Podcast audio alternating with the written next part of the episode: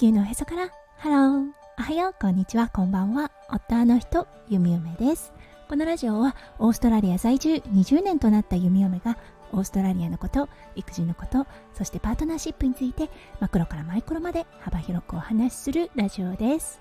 今日もこのラジオに遊びに来てくださってありがとうございます。今日は7月4日火曜日ですね。皆さんどんな火曜日の午後お過ごしでしょうか？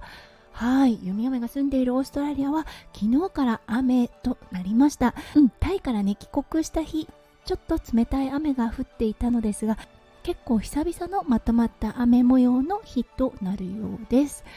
そんな時に限って明日だったんですが粗大ごみの回収があります。なのでねちょっと不要になった粗大ごみを出さなければいけない雨の中ね。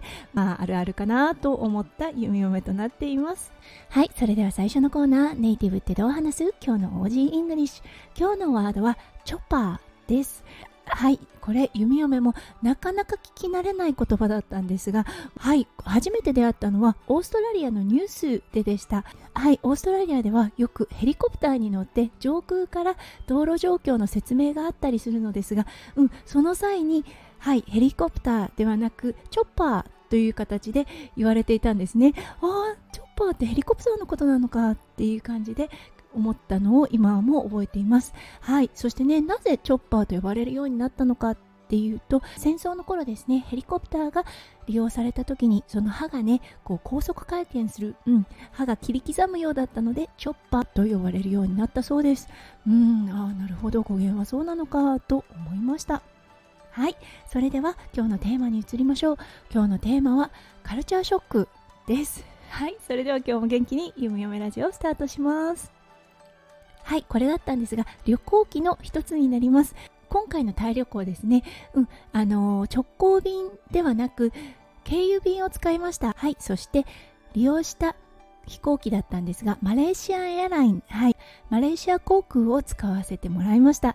弓嫁は実は初めて使う航空会社だったんですね。はい。そしてものすごくカルチャーショックを覚えました。はい。その理由として第一に挙げられることものすごく民族性が出ていたということでした。そうあの旅といえば日本に帰国する際ですね。日本航空さんを使わせていただいたりそしてクルーの方たちは日本の方だったりそしてねあの乗客の方もはいあの日本人の方だったりウエスタンの方が多いですよね。はいそして息子くんがね生まれる前によく行ってたバリ島。はいここはもう本当にリゾート地となるのでそう飛行機の中もどちらかというとウエスタンの方そしてほんの少数ですねアジアの方がいらっしゃるというような感じで。そしてクルーの方はねやはりジェットスターとかを選んでいたので、うん、ウエスタンの方オーストラリア人の方が多かったです。はいそして今回のマレーシア航空。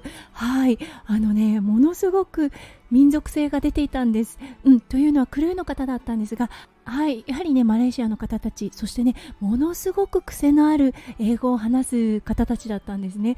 あれってあのよくね飛行機の中でチキンにしますか？ベジタリアンにしますか？みたいな感じで聞かれますよね。その言葉すらえ？え？ん？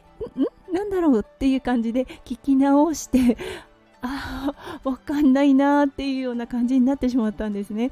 すごくあこんなにもアクセントが強いのかっていうような感じがしました、うん、オーストラリアでもねマレーシアの方とお話ししたことはあるのですがやはりねオーストラリアに慣れている方たちの英語なので聞き取りやすかったんですよね。それを想像して言っていったのでクルーの方たちがね喋る英語そうですね。マレーシアでは普通に使われている英語だと思うのですがわものすごくね聞き取りづらかったです。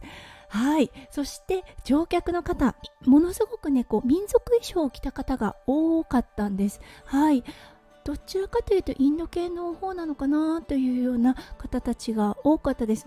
うん、あの目につくからそう思ったのかもしれませんが、オーストラリアに観光できてそこから帰るっていう方たちなのかなっていうような、はい、あのー、雰囲気が手に取れました。そしてねこれもすごくね文化の違いだなって思ったのがパーソナルスペースです、うん、あのパーソナルスペース。はい。他人の方そしてね恋人の方、うん、距離感というものがありますよね。やはりね家族であったり恋人であればねすごく近いものそして赤の他人となるとやはりすごく離れたものとなりますよね。はい機内に入る際ですね列になった時ものすごく近かったんです。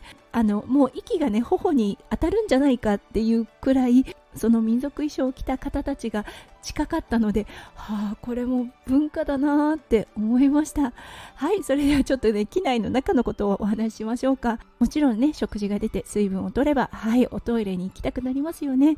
うんそしてお手洗いに行った時飛行機の中のトイレってねこう空いてる時は緑でそしてね使われていると赤になりますよね。はいそれで緑だったので開けようとしたら中に人が入ってらっしゃいました。多分ねこう閉じるのがわからなかったのかなとは思ったのですがものすごくびっくりしました。あらあごめんなさいと思って、うん、その場をあたふたと離れた弓嫁となりました。うん、ということでものすごくああ異国に向かおうとしてるんだっていうような感覚があった今回のねと行きの飛行機旅行となりました。はいということで今日はね旅の思い出の一つそうすごくね深く印象に残っている出来事をお話しさせていただきました。今日も最後まで聞いてくださって本当にありがとうございました。皆さんの一日がキラキラがいっぱいいっぱい詰まった。素敵な素敵なものでありますよう弓嫁心からお祈りいたしております。それではまた明日の配信でお会いしましょう。地球のへそからハロー。弓嫁ラジオ、弓嫁でした。じゃあね、バイバーイ。